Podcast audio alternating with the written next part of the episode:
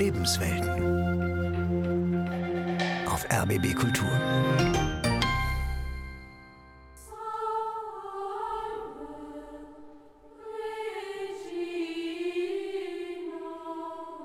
Fenster haben ähm, oben eher eine spitzere Form. Eine Grundschulklasse aus Vogtsburg am Kaiserstuhl hat sich in Freiburg vor dem Münster eingefunden. Von außen sind überall so Säulen geschmückt. Alles ist so schön fabelhaft. Kirche und Kunst. Eine uralte Verbindung droht verloren zu gehen. Eine Sendung von Ulrich Land. Jedes Mal, wenn ich ins Freiburger Münster komme, diese unglaubliche Dunkelheit. Bedrückend, einschüchternd. Ich fand es irgendwie nicht so erschreckend, weil wenn es ein bisschen dämmerig ist, dann machen die Bilder und die Malereien und auch die Schnitzereien und so machen dann einen ganz anderen Eindruck und es ist dann noch mal schöner.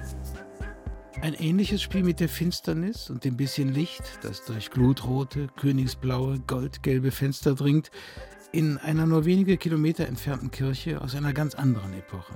Die evangelische Markuskirche in Freiburg-Mooswald die als vieleckiger Betonbau auf den ersten Blick erkennen lässt, hier ist Moderne angesagt. Sie wirkt eigentlich wie so ein Meteorit, der aus dem Weltall hier aufgeschlagen ist. Ulrich Bayer, seit 20 Jahren Pfarrer an der Markuskirche, die aus der Zeit des sogenannten Wirtschaftswunders stammt, als immer mehr Neubaugebiete aus dem Boden gestampft wurden, womit auch die Zahl der Gläubigen kräftig wuchs. Einweihung am ersten Advent 1968. Ich ziehe das Kirchenportal auf. Sofort fällt mir die protestantische Zurückhaltung auf. Das matte Licht fällt von der Rückseite her ein, wo große Sichtbetonflächen die Maserung der Schalungsbretter noch verraten. Unterbrochen von hohen, schmucklosen Fenstern, die von hinten für ein Mindestmaß an Tageslicht sorgen. Sie sollen offenbar keine Blicke auf sich ziehen und die Fokussierung nach vorn nicht stören. Zum Altarraum. Dahinter eine hohe Betonwand, in die Glasbausteine eingelassen sind. Und auf die sich der gesamte Kirchenraum konzentriert, mit seinem Abwärtsgefälle nach Art antiker Theaterbauten. Nur schwach und indirekt von hinten beleuchtet, damit die leuchtende Vorderwand mit den Glassteinen ihre Wirkung entfalten kann. Ein Puzzle aus bunten Lichtpunkten. Was man sieht, ist dem Besucher oder der Besucherin überlassen, ist eine abstrakte Darstellung. Nicht diese Kirche, einstweilen jedenfalls, wohl aber andernorts sind nicht wenige Kirchengebäude in ihrem Bestand gefährdet. Die Mitgliederzahlen gehen rasant in den Keller in allen evangelischen Landeskirchen. Immer wenn irgendeine Diözese ein Missbrauchsgutachten veröffentlicht, eine katholische, dann treten dort auf der katholischen Seite viele Menschen aus und fast genauso viele treten bei uns auch aus. Zum Erzbistum Freiburg etwa gehören mit knapp 1,7 Millionen Mitgliedern rund die Hälfte der Katholikinnen und Katholiken in Baden-Württemberg. Fast 20.000 erklärten im Jahr 2020 ihren Austritt. 2021 über 30.000. Fast zwei Prozent in einem Jahr. Bei der evangelischen Kirche sieht es nicht anders aus. Bei gut einer Million Mitgliedern wurden in der Landeskirche in Baden 2021 rund 17.000 Austritte verzeichnet. 30 Prozent mehr als 2020. In Wahrheit boten die Kirchen seit jeher viel mehr Platz, als die bloße Zahl der Gläubigen erfordert hätte. Aber jetzt, im Zuge des Effektivitätskults, wird der Mitgliederschwund als Hauptargument dafür herangezogen, dass Land auf, Land ab über zahlreichen Kirchen das Damoklesschwert der Abrissbirne kreist. Oder mindestens das der Entweihung und Umfunktionierung. Und damit sieht auch der Bestand an Kirchenkunst durchaus unsicheren Zeiten entgegen.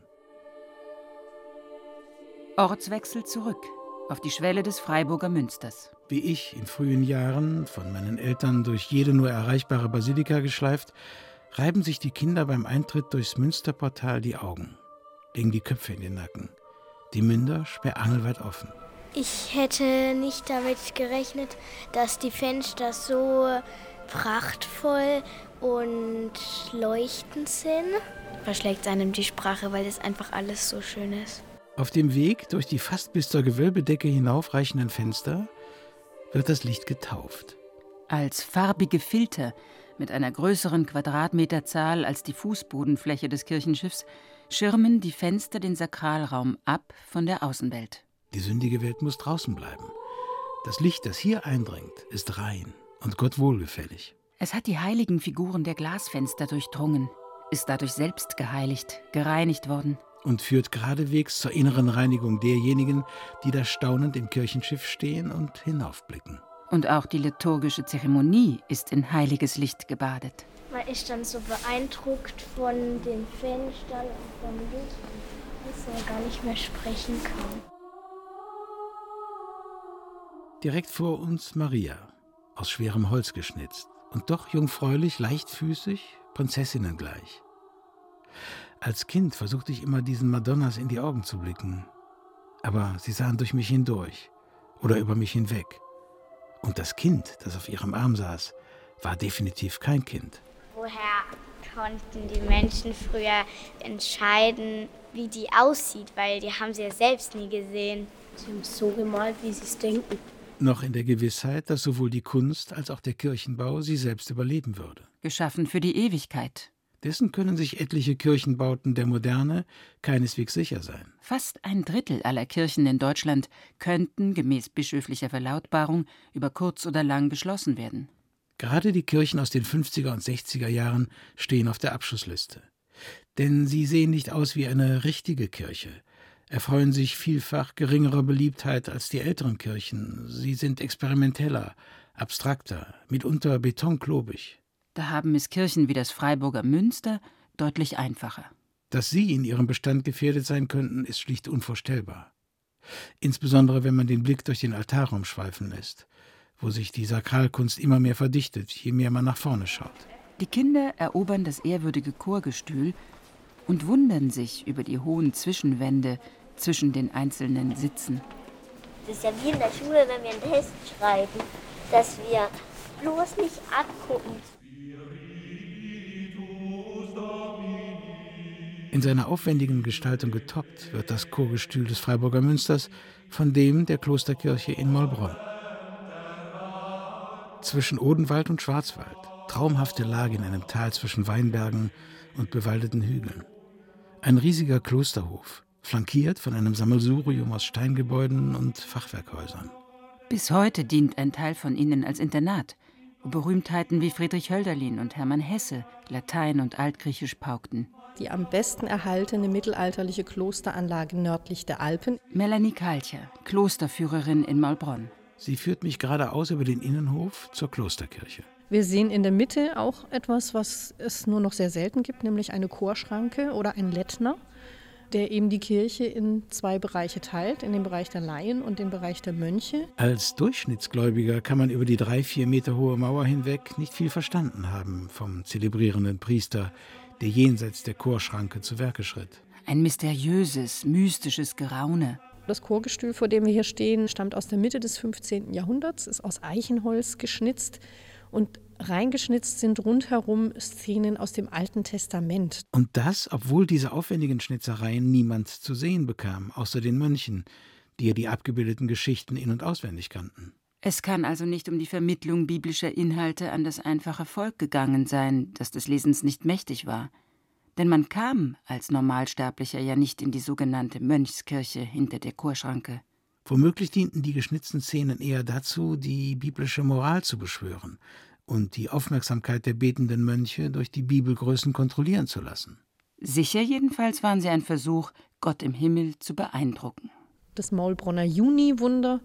Um die Sommersonnenwende am 21. Juni scheint die Sonne morgens zwischen 11 und 12 Uhr durch eins der Fenster im Süden, rechts oben, und da sind rote Glasscheiben drin. Und wenn in dieser Stunde das Sonnenlicht das Kruzifix trifft, erstrahlt die Dornenkrone des Christus in blutrotem Glanz. Klappt aber natürlich nur, wenn die Sonne scheint. An dem Tag ist die Kirche voll mit Leuten, die das sehen wollen. Manchmal schiebt sich dann gerade mal eine Wolke vor die Sonne oder es ist trüb. Also wenn es funktioniert, sehr beeindruckend. Zurück im Freiburger Münster. Die Grundschulkinder und ich, wir stehen staunend vorm Silberaltar, der nur von Ostern bis Fronleichnam im Freiburger Münster aufgebaut ist. Vorsichtig, möglichst nicht berühren, bitte. Der Silberaltar präsentiert etliche Heiligendarstellungen, ein aufwendig gestaltetes Kruzifix und zehn große Kerzenleuchter. Und darüber? Unser Hochaltar. Und hier sehen wir wen in der Mitte. Überraschung. Genau. Diesmal wird sie gekrönt. Aber die Kinder haben die Blicke schon wieder ganz woanders. Die original mittelalterlichen, bunten Fenster haben es ihnen nach wie vor am meisten angetan. wie sie so leuchten und dass man das hinkriegt, diese Feinarbeit. Damit auch so viele Leute wie möglich auch das sehen können, was sie sich für Mühe gemacht haben. Und vor allem der liebe Gott, der sieht bekanntlich alles und wird sie zu schätzen wissen, die Kunst bis in den letzten Winkel hinein, bis hoch zur höchsten Turmspitze hinauf, in Nischen, wo niemals ein menschliches Auge einen Blick hineinwerfen wird. Zum Beispiel Erstklässler oder Leute, die nicht so gut lesen können, so können die auch die Geschichte sehen, ohne dass sie lesen müssen. Aus der Bibel, die ganzen Geschichten halt, wie das alles begonnen hat, dass wir zum Beispiel an Gott oder Jesus glauben und so. Bekanntlich konnte im Mittelalter das gemeine Volk großenteils nicht lesen. Und die Liturgie lief in Kirchenlatein ab und ebenfalls an den Leuten vorbei. So hatten die Fenster die Funktion sakraler Comics, dienten der Erhellung im doppelten Sinne. Neben dem südlichen Ausgang des Münsters ein Bild, das so ganz anders aussieht als all die anderen. Sehr viele Linien, wo halt kreuz und quer überall durchgezogen wurden und einfach wie so ein Mosaik, sag ich jetzt mal. Eins der Fenster, die im Krieg so zerstört wurden, dass man sie nicht mehr wieder zusammensetzen konnte. Und da hat man ein modernes Fenster in Auftrag gegeben. Es ist auch viel anders da einfach gemalt. Also die Gesichter sehen anders Sehr da gut, aus und so. Im Freiburger Münster ein Fenstertyp mit Seltenheitswert. Die allermeisten Nachkriegskirchenbauten aber sind geprägt von diesen kreuz- und quergezogenen Linien. Die Fenster und Wandgemälde pendeln oft zwischen abstrakt und gegenständlich, zwischen unregelmäßigen Ornamenten und Gesichtern und Gestalten, die wirken, als wären sie von Kinderhand gemalt. Sofort als Kunst der 50er Jahre zu identifizieren, die in vielen Gemeinden nicht gerade hochgehandelt und daher als erstes abgestoßen wird, wenn die Mittel und die Kirchgänger knapp werden. Die Gemeinde der Markuskirche im Freiburger Westen dagegen zählt immerhin noch mehr als 2200 Mitglieder, sodass hier der Bestand einstweilen gesichert ist.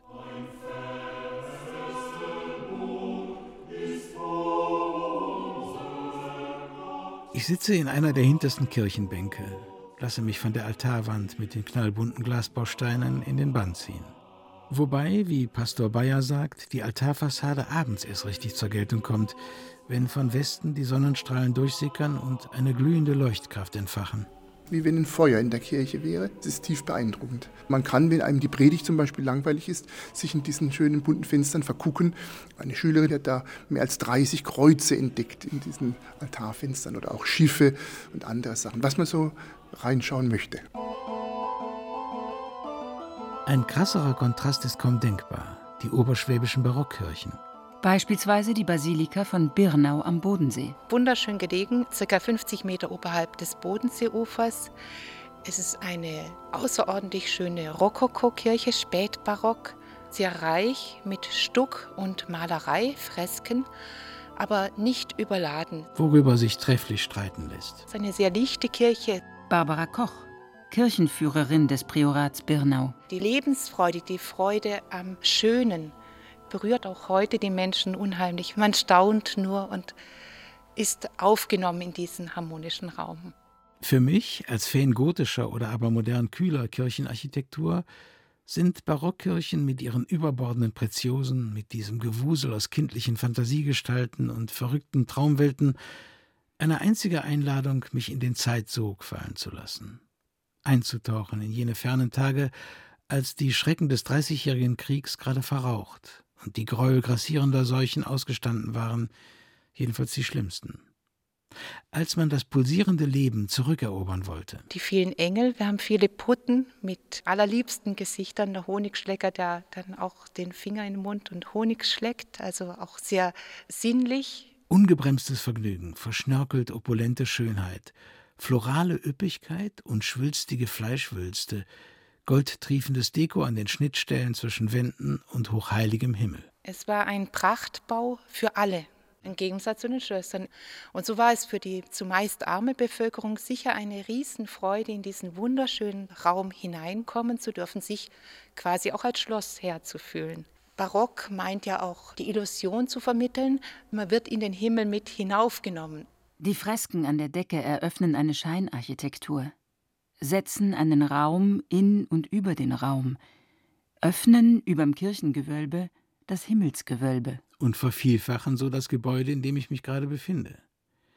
Die illusionistische Malerei an der Kirchendecke entführt den Blick ins Jenseits, lässt sehen, was uns Irdischen ansonsten verborgen bleibt. Ein kleiner Vorgeschmack der paradiesischen Freuden dort droben. Sind die Zeiten wieder wie seinerzeit? Träumen wir uns krisengeschüttelt 300 Jahre zurück?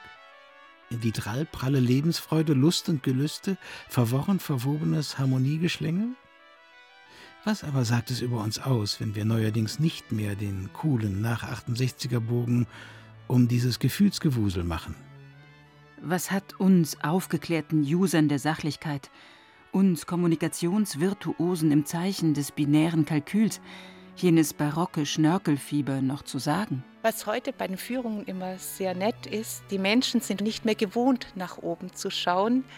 Die Nackenwirbel streiken dann bald. Wahrscheinlich haben die Leute früher noch besser gewusst, nach oben zu schauen. So mag der Barock uns heutige lehren, den Blick hin und wieder nach oben zu richten und uns selbst nicht für das Höchste, das Unübertroffene zu halten.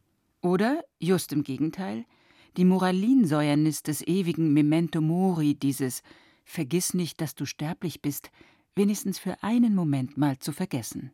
Und den Himmelsblick in vollen Zügen auszukosten. Den Tag zu genießen und das Verschnörkelte, also diese bisschen überladen goldene Putten. Eine Touristin vor der Bernauer Basilika. Wie ich aus dem Rheinland und offenbar hinreichend Kölner Dom geschädigt. Putten, die überall zu finden sind. Also wirkt für mich sehr kindlich, sehr verspielt. Freude am Leben zu haben, so ein bisschen in die Richtung des Amor zu gehen. Wieder zurück auf den Boden der Tatsachen. Wieder zurück in unseren Zeiten, in der Nüchternheit der Freiburger Markuskirche. Die Reformation mit ihrer Konzentration auf die biblische Kernwahrheit hat sich eher auf die Predigt und das Gebet und den Gesang der Psalmen konzentriert und auf die biblischen Lesungen. Mehr braucht es nicht. Man sieht vorne die für Protestanten wichtigen Elemente Altar, Kanzel und Taufstein und die geöffnete Lutherbibel. Die Konzentration liegt nur im Altarbereich. Ansonsten ist es ein Raum als Ort der Stille. Gegenprogramm gewissermaßen. Eine künstlerisch umrahmte, kontemplative Auszeit. Aber zu schön, um wahr zu sein. Kirche und Kirchenkunst stehen eben nicht neben der Zeit. Im Krieg ist Freiburg angegriffen worden aus der Luft. Und die Freiburger haben die Scheiben haben sie mit Holzplatten von außen und von innen versehen. Manche Fenster sind trotzdem gebrochen und dann haben die Menschen in Freiburg die Scherben zusammengesucht. Es ist sehr, sehr viel zerstört worden. Und das Freiburger Münster mit seinem hohen Turm blieb stehen. Das ist ja schon krass, dass eine Kirche einen Krieg überlebt. Aber es ist ja noch gerade ein Krieg zwischen Ukraine und Russland. Wenn da jetzt noch weitergeht, dann ist es, glaube ich, so, dass Freiburg auch irgendwann mal bald vielleicht auch den Krieg überstehen muss. Naheliegender, jedenfalls im Moment noch, dass der Kirchenkunst, wie gesagt, von anderer Seite her Ungemach droht. Sozusagen von innen heraus. Im Zuge der Verschlankungskuren, die sowohl die katholische als auch die evangelische Kirche sich auferlegt haben. Im Fall von Mannheim, da hat die Stadtsynode erst vor wenigen Monaten beschlossen, 13 Gebäude zu veräußern. Also 13 Kirchen von 32. Entweihung, Umwidmung und Abriss von Kirchengebäuden sind im Norden der Republik längst im Gange, im Süden in Planung. Wenn sich entsprechende Investoren finden, werden die Kirchen einer anderen Nutzung zugeführt, wie es heißt. Werden, wenn es gut läuft, zu Konzert- und Veranstaltungsräumen umfunktioniert zu Restaurants, Begegnungsstätten und Altenheimen. Oder aber zu Supermärkten, Kletterhallen, Kirmesbuden. Andernfalls droht die Abrissbirne. Dann aber wird nicht nur die Architektur zerstört. Zahlreiche Sakralkunstwerke, insbesondere Kirchenfenster, Wandmalereien und Altäre, drohen ebenfalls untergepflügt zu werden. Ein Kulturverlust, der einem religiösen Ikonoklasmus, einem Denkmalsturz nahekommt. Es reicht. Es reicht endgültig. Dieses denkmalgeschützte Kulturgut ist nicht zum Plünderung freigegeben, ganz einfach. Berwerath, einer der Orte im rheinischen Braunkohlerevier, die dem Tagebau weichen sollen. Und damit auch die Kirchen. Diese haben die zuständige katholische Pfarrei und das Bistum Aachen bereits an den Energiekonzern RWE zwecks Abriss verkauft und 2021 zum ersten Advent entweiht. Ende November 2021. Ich hatte Wind davon bekommen, dass am Samstag vor der Kirchenschließung Protestprozessionen vor Ort stattfinden sollten. Mein Name ist Britta Cox. Hinter dieser Kirche hat mein Mann mich zum ersten Mal geküsst. In dieser Kapelle sind drei meiner Kinder getauft. Und es sind ganz, ganz tiefe Erinnerungen. Und das kann nicht sein, dass uns das hier alles genommen wird. Wieder jeder Vernunft. Die wollen die Kapelle ausräumen, es reicht. Es reicht. Es reicht endgültig. Die Dörfer sind gerettet. Und die machen einfach hier, was sie wollen. Ob die Dörfer wirklich gerettet sind, steht noch in den Sternen. Die Grünen hatten eine Willenserklärung in den Ampelkoalitionsvertrag hinein verhandelt, der zufolge die Dörfer erhalten bleiben sollen. Eine Vereinbarung, die fünf Tage vor der Entwidmung der Kirchen, die am Rand der Braunkohlegrube stehen, veröffentlicht wurde. Was die Mutterpfarrei und das Bistum nicht davon abhielt, die Entweihung zu vollstrecken. Ungeachtet der Proteste der Dorfbewohner. Offenbar sollten Islands Fakten geschaffen werden. Gottes Häuser, die entwidmet sind, den Frevlern nichts mehr wert. Sie holen alles raus. Die holen alles raus. Von demjenigen, der die Kapelle hier gebaut hat, ist der dieser Altar geschnitzt worden und selbst den holen sie raus. Es ist eine Unverschämtheit. Nehmen die Sachen aus den Kirchen mit an den neuen Ort zum Gedenken, in einen Raum der Erinnerungen. Raum der Erinnerungen könnte man hier schaffen, in diesen Kirchen. Denen, die an ihnen hängen, wird der Rücken zugekehrt. Gleichzeitig kriegen wir hier von der Pfarrgemeinde so einen ja, Arschtritt, auf Deutsch gesagt. Wir werden hier als kriminell bezeichnet. Kann doch nicht sein. Das sind natürlich ganz gravierende Entscheidungen und Traditionsabbrüche. Das ist sehr hart und ich sehe das mit großer Sorge, weiß aber auch keine Alternativen dazu. Jedenfalls solange die Kirchenoberen den Protestgruppen, die praktisch an allen gefährdeten Standorten auf die Barrikaden gehen, keine Rückendeckung geben. Solange Kirche sich immer mehr zum Immobilienunternehmen entwickelt, das in manchen Sakralbauten und vor allem in den Grundstücken zuallererst lukrative Verkaufschancen wittert. Alternativen jedenfalls gibt es. Beispiel Goldscheuer, südlich von Kehl am Oberrhein. Ein katholisches Kirchengebäude, ein weißer Quader, geradlinig, kantig, unscheinbar. Ein halbes Jahrhundert nach der Grundsteinlegung im Jahr 1961 drohte der Kirche St. Maria Hilfe der Christen die Zweckentfremdung bzw. der Abriss. Sie hatte den Charme einer Turnhalle. Sie wurde sehr lange nicht renoviert und die Leute sind weggeblieben. Elisabeth Humpert, Gemeindereferentin. Und Renate Hauer, Vorsitzende des Pfarrgemeinderats, als Anfang der 2000er Jahre das Ende des Kirchengebäudes besiegelt schien. Es war nicht nur grau, es war einfach dreckig irgendwie. Bis durch eine Spendenaktion der Pfarrgemeinde, einen Zuschuss des erzbischöflichen Bauamts und durch ein Darlehen die Sanierung angegangen werden konnte. Und man traute sich, einen Künstler ins Boot zu holen. Stefan Strumbel. Ist ein Graffiti-Künstler aus Offenburg und ja, alles andere als leise in seiner Farbgebung. Neonpink, Neongelb und Neonorange. Und das dann wieder in Zusammenhang mit einer Kirche. Also es gab da schon auch Bedenken innerhalb von der Gemeinde. Ich war ja am Anfang, stehe dazu, sehr skeptisch. Und das Erste war eben, was Sie da oben sehen, diese acht Meter hohe Madonna mit der Maschekap zu sprayen. Auf rosa und türkisfarbenem Grund? Maria mit der Kopfbedeckung der regionalen Tracht. Wie ein plakativer Scherenschnitt mit den Augen einer japanischen Manga-Comicfigur. Direkt über der Orgelempore, wo der Street Art Künstler 2011 auf der Leiter stand und hat so 25, 30 oder noch mehr Sprayflaschen über sich verteilt gehabt und hat freihand das alles gesprayt. War faszinierend, wie begeistert dann alle waren, wie viele Busse hier waren, von überall her. Menschen werden neugierig auf Kirche. Sie feiern auch wieder Gottesdienst hier, also Hochzeiten, Konzerte hier, Taufen hier.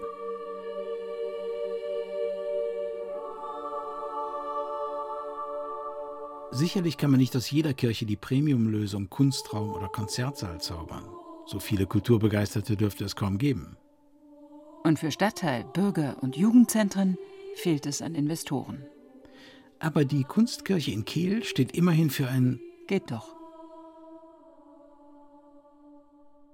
Kirche und Kunst. Eine uralte Verbindung droht verloren zu gehen. Sie hörten eine Sendung von Ulrich Land. Es sprachen Anna Magdalena Fitzi und der Autor. Technik Angelika Heubach. Redaktion Nela Fichtner. Eine Produktion des Südwestrundfunks 2022.